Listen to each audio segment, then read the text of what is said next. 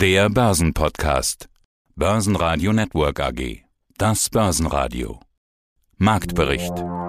Im Studio Sebastian Leben und Peter Heinrich. Außerdem hören Sie Vermögensverwalter Volker Schilling von Greif aus Freiburg, heute als stolzer Freiburger unter anderem zur EZB-Politik, Marktexperte André Wolfsbein von Freedom Finance zur geopolitischen Situation und dem Einfluss des Ukraine-Kriegs auf die Börsen, Dividendenexperte Thomas Rappold von Divisent zu den Aktien von L'Oreal und Mercedes, Fondsmanager Johannes Ries von Apus zum Wandel zur Globalisierung durch Pandemie und Krieg. Und Börsenprofi Florian König zu Aktien als Inflationsschutz.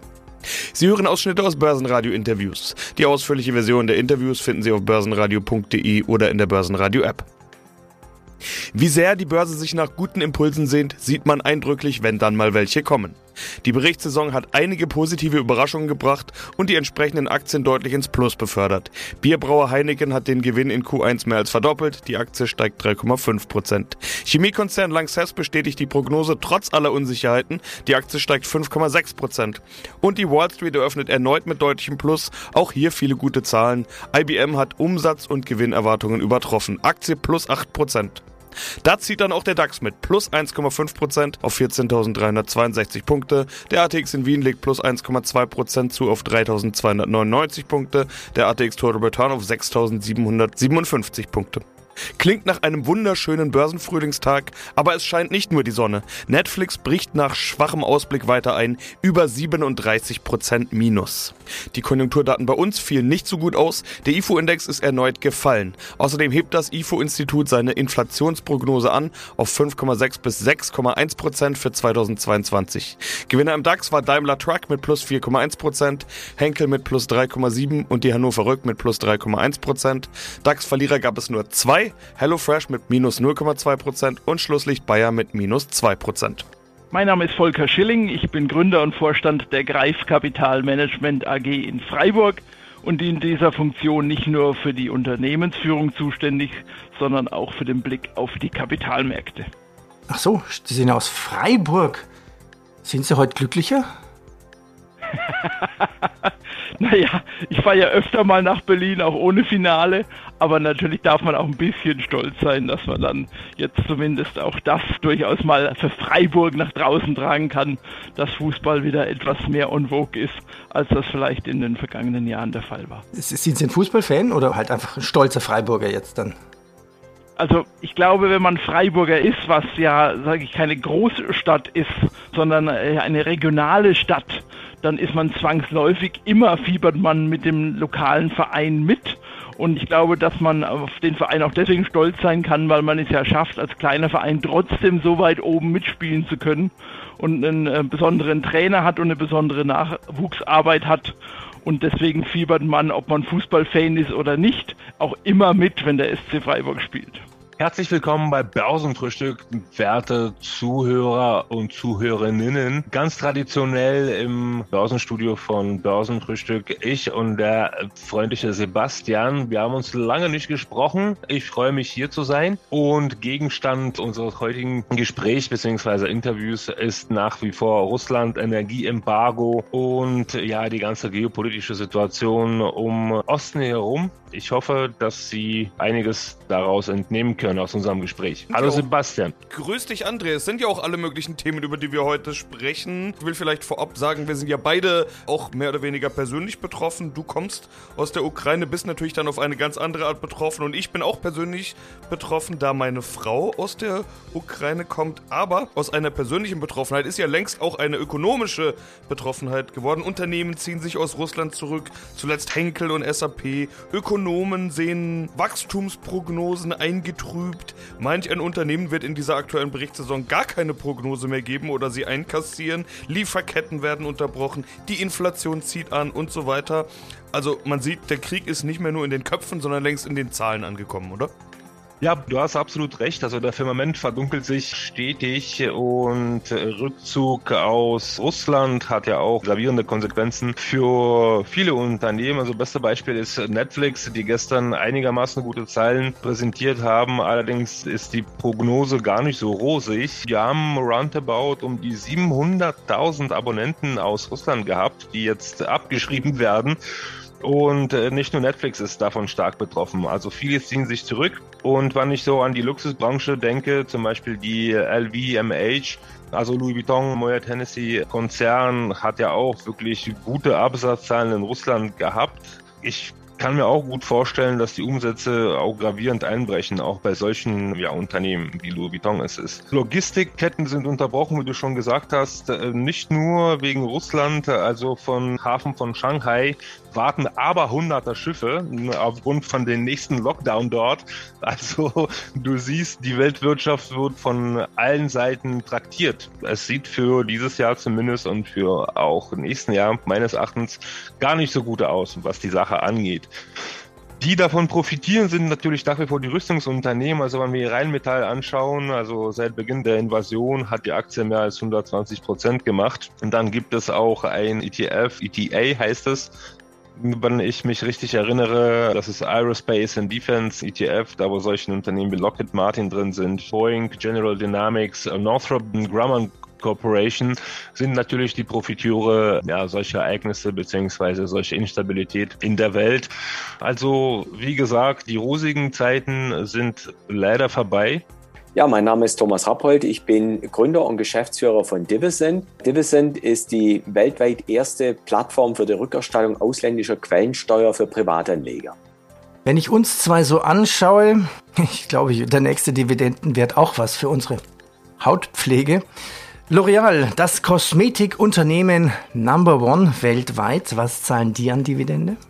Ja, L'Oreal zahlt dieses Jahr 4,80 Euro und anzumerken ist auch, dass L'Oreal noch 10 Prozent mehr zahlt an Aktionäre, die ihre Aktie dann direkt bei L'Oreal in Paris in Frankreich verwahren lassen. Dann sind sogar 5,28 Euro. Der ein oder andere Anleger wird immer mal wieder von seiner Bank dort auch ein nettes Schreiben von L'Oreal bekommen haben, eben wegen der Übertragung der Aktien dann direkt nach Frankreich. Was soll das für einen Vorteil bringen jetzt auch für L'Oreal oder, oder für den Anleger? Gute Frage, Peter. Für L'Oreal hat es den Vorteil, dass sie ihre Aktionäre dann kennen, dann, dass es eben langfristige Aktionäre sind, die also in der Aktie äh, dann drin bleiben. Dann, sie kennen also ihr Aktienbuch, mit wem sie es zu tun haben und das honoriert eben dann L'Oreal dann eben mit einer extra Dividende. Gibt ja diesen uralten Spruch, den kann man ja auf viele Aktien anwenden. Also der alte Spruch heißt, was ist besser, lieber ein Mercedes in der Garage oder eine Mercedes-Aktie im Depot? Damals hieß es ja noch Daimler-Aktie im Depot. Ich glaube, wenn ich dich so anschaue, weiß ich, wenn man es Florial anwendet, was du eher haben solltest. Was man lieber haben sollte, ich glaube, äh, wenn man die so die Konsumenten fragt äh, oder eigentlich beides, die, Produkte zu nutzen und die Aktie zu besitzen. Und immerhin, L'Oreal wirbt auch auf ihren Internetseiten, dass man die letzten Jahre eine durchschnittliche Rendite mit L'Oreal-Aktien, also unter Einbezug der Dividende, aber auch der Kurssteigerungen von im Schnitt knapp 20 Prozent pro Jahr erzielt hat. Keine wirklich schlechte Rendite, die einem sicherlich keine Sorgenfalten ins Gesicht bringt. Johannes Ries von Apus Capital, Gründer und Fondsmanager. Ein wesentliches Stichwort haben Sie gerade schon genannt, nämlich den Begriff Globalisierung. Eine These ja. aus diesem Krieg könnte ja sein, der Krieg ist ein Verstärker, ein Katalysator für Veränderungen von Lieferketten. Übrigens nicht nur der Krieg, wir hatten da vorher eine Corona-Pandemie, in der die Lieferketten auch schon eine Rolle gespielt haben, beziehungsweise immer noch spielen. Wir haben wieder Lockdowns in China, da sieht man, wie das sofort wieder auf die Lieferketten wirkt. Weg von der Globalisierung hin zu mehr lokalen Produzenten, vielleicht auch wieder Lagerhaltung. Das sind alles Dinge, die man in den vergangenen Monaten häufig häufig durchgesprochen hat. Sie schreiben aktuell gerade einen Investorenbrief zu dem Thema und da ist auch in der Überschrift der Begriff Globalisierung und im ersten Satz der Begriff Globalisierung zu finden. Äh, da geht es um genau diesen Trend. Wie sehen Sie es denn? Wird, wird die Globalisierung rückgängig gemacht? Ich glaube, die Globalisierung lässt sich nicht rückgängig machen. Das ist die Basis unseres Wohlstands, unserer Zivilisation, dass wir Arbeitsteilung betreiben. Das fängt bei Ihnen zu Hause an, zwischen Ihrer Ehefrau und Ihren Kindern und Ihnen. Da werden auch Dinge aufgeteilt und der eine macht das, was er besser kann, der andere das, was ihm besser liegt. Und man wissen ja auch, wenn eine Scheidung später mal man sich auseinanderlebt, dass man dann auch die Dinge übernehmen muss, die man nicht so gut kann und das einem schwerfällt und auch für beide eigentlich eine Scheidung mit Wohlstandsverlust verbunden ist. So ähnlich ist das auch im Großen und es lässt sich sicher die Globalisierung nicht völlig zurückdrehen und es wäre auch für uns alle schädlich. Man sieht ja, bestes Beispiel Nordkorea, ein Land, was sich völlig isoliert, was das für extreme Auswirkungen auf den Wohlstand in dem Land bewirkt hat. Also es geht mehr um das Thema, wo ist Globalisierung vielleicht zu stark in eine Richtung gelaufen, wo hat man sich zu sehr abhängig und zu verwundbar gemacht. Weil Arbeitsteilung ist für alle vorteilhaft. Es gibt ja die berühmte Theorie der relativen Kostenvorteile von David Ricardo aus dem 18. Jahrhundert, die besagt, die Arbeitsteilung findet nicht nur innerhalb von Gemeinschaften wie auch Staaten statt, mit verschiedenen Berufsgruppen und und und, sondern auch über die Ländergrenzen. Und es gibt halt Länder, die erfolgreicher manche Dinge herstellen können, weil sie besseren Rohstoff haben, die besseren Handwerker als andere. Und deswegen gab es ja auch schon Jahrtausende äh, Handel, der schon vor Jahrtausenden, Stichwort Seidenstraße, über Tausende von Kilometern betrieben wurden. Das war auch schon eine Art Globalisierung. Also das ist bei uns die Basis in gewissem Sinne unserer Zivilisation und auch ein Teil das, was den Menschen ausmacht, die Zusammenarbeit, die Arbeitsteilung. Nur wir sind sicher vielleicht ein paar Schritte zu weit gegangen und haben uns auch zu einseitig ausgerichtet. Zum Beispiel in Europa die völlige Abhängigkeit von einem eher unsicheren Lieferanten auf der Energieseite wie Russland war sicher ein Fehler. Und man hat auch gesehen, alles oder im großen Ausmaß wichtige Basisstoffe oder Teile rein nur in eine Region, vielleicht nur in ein Land zu verlagern, das auch noch relativ weit weg ist, kann in Zeiten, wo alles prima läuft und man just in time die Dinge geliefert bekommt, super funktionieren. Aber in äh, Zeiten, wo die Lieferketten, die Handelsströme, auch die Logistik ins Wanken gerät, wie wir es in der Covid-Pandemie gehabt haben und immer noch sehen, jetzt aktuell wieder, kann das natürlich zu erheblichem Problemen führen.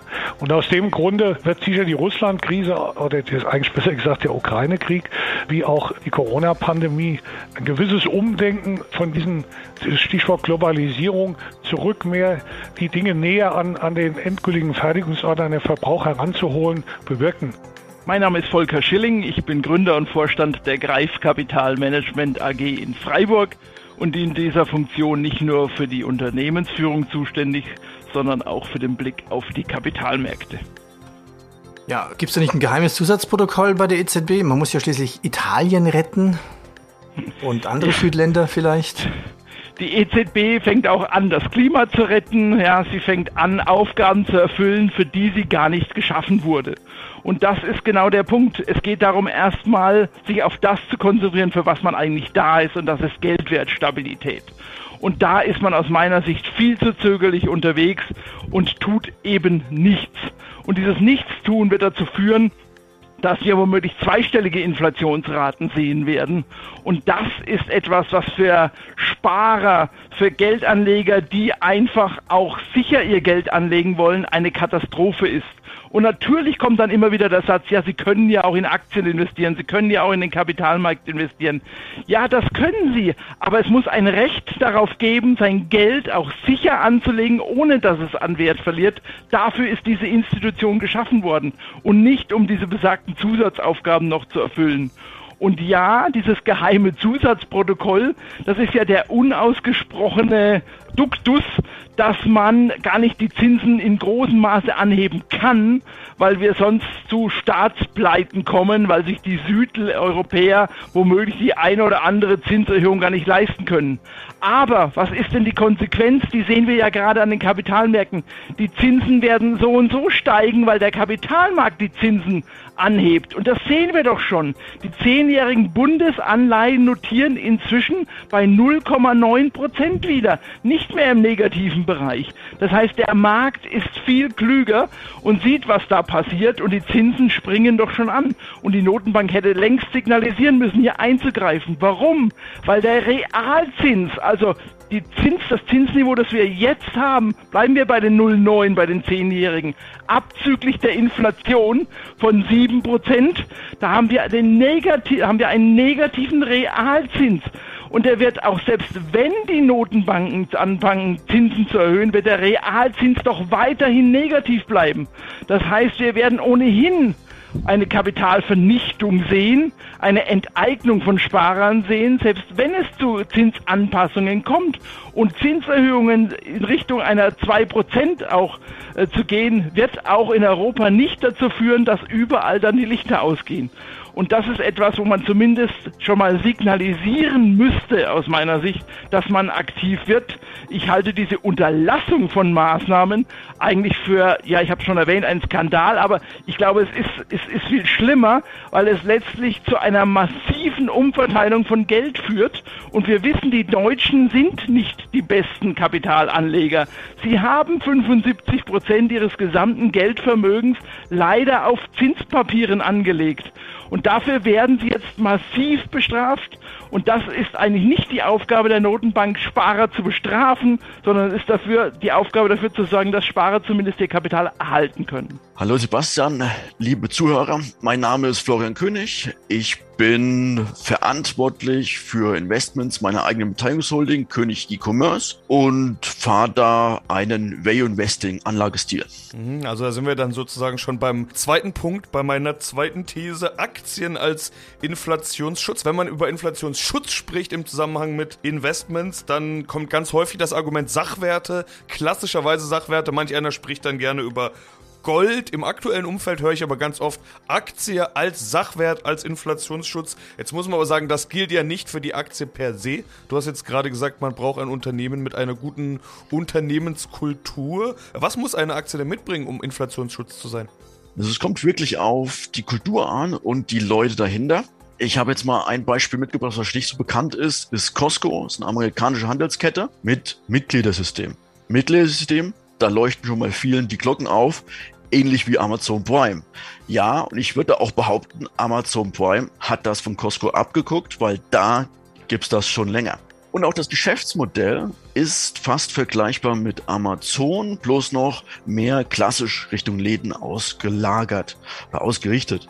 Man muss ja sagen, hier hat man eine Handelskette, die sehr, sehr auf den Preis schaut und auch dafür sorgt, dass er niedrige Kosten hat und möglichst diese niedrige Kosten dann an ihre Mitglieder weitergibt, indem die Preise unten bleiben. Jetzt hat der Gründer gesagt, wehe, wehe, ihr erhöht mir den Preis für das Hotdog, der jetzt schon knapp 20 Jahre stabil ist, macht das auch nicht bei der Inflation. Natürlich können die nicht alle Preise unten halten, aber die haben ein System, wo sie sagen, ich stelle den Kunden in den Mittelpunkt und all die Waren, die ich bekomme, auf die mache ich einen Ausgabeaufschlag von ungefähr 12 Prozent.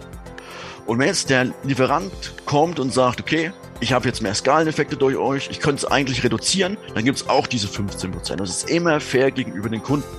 Jetzt wird der Kunde natürlich äh, oder der Lieferant demnächst kommen und sagen, hey, ich brauche ein bisschen mehr, aber Costco will auch nur die 12 Prozent verlangen und so bleiben die Preise im Wettbewerb sehr gut angesiedelt. Vergleichen wir es mal mit Walmart, auch eine sehr berühmte amerikanische Kette. Die verlangen das Doppelte an Aufschlag wie Costco, haben aber unterm Strich die gleiche Nettomarge. Das heißt, im Costco-System hat man sehr, sehr gut gearbeitet, sehr kosteneffizient und kann einfach mit der Hälfte des Aufschlags viel günstiger arbeiten. So wird Costco langfristig einen Preisvorteil haben und dieser Preisvorteil wird wahrscheinlich noch mehr Nachfrage erfahren, jetzt Inflationsszenario.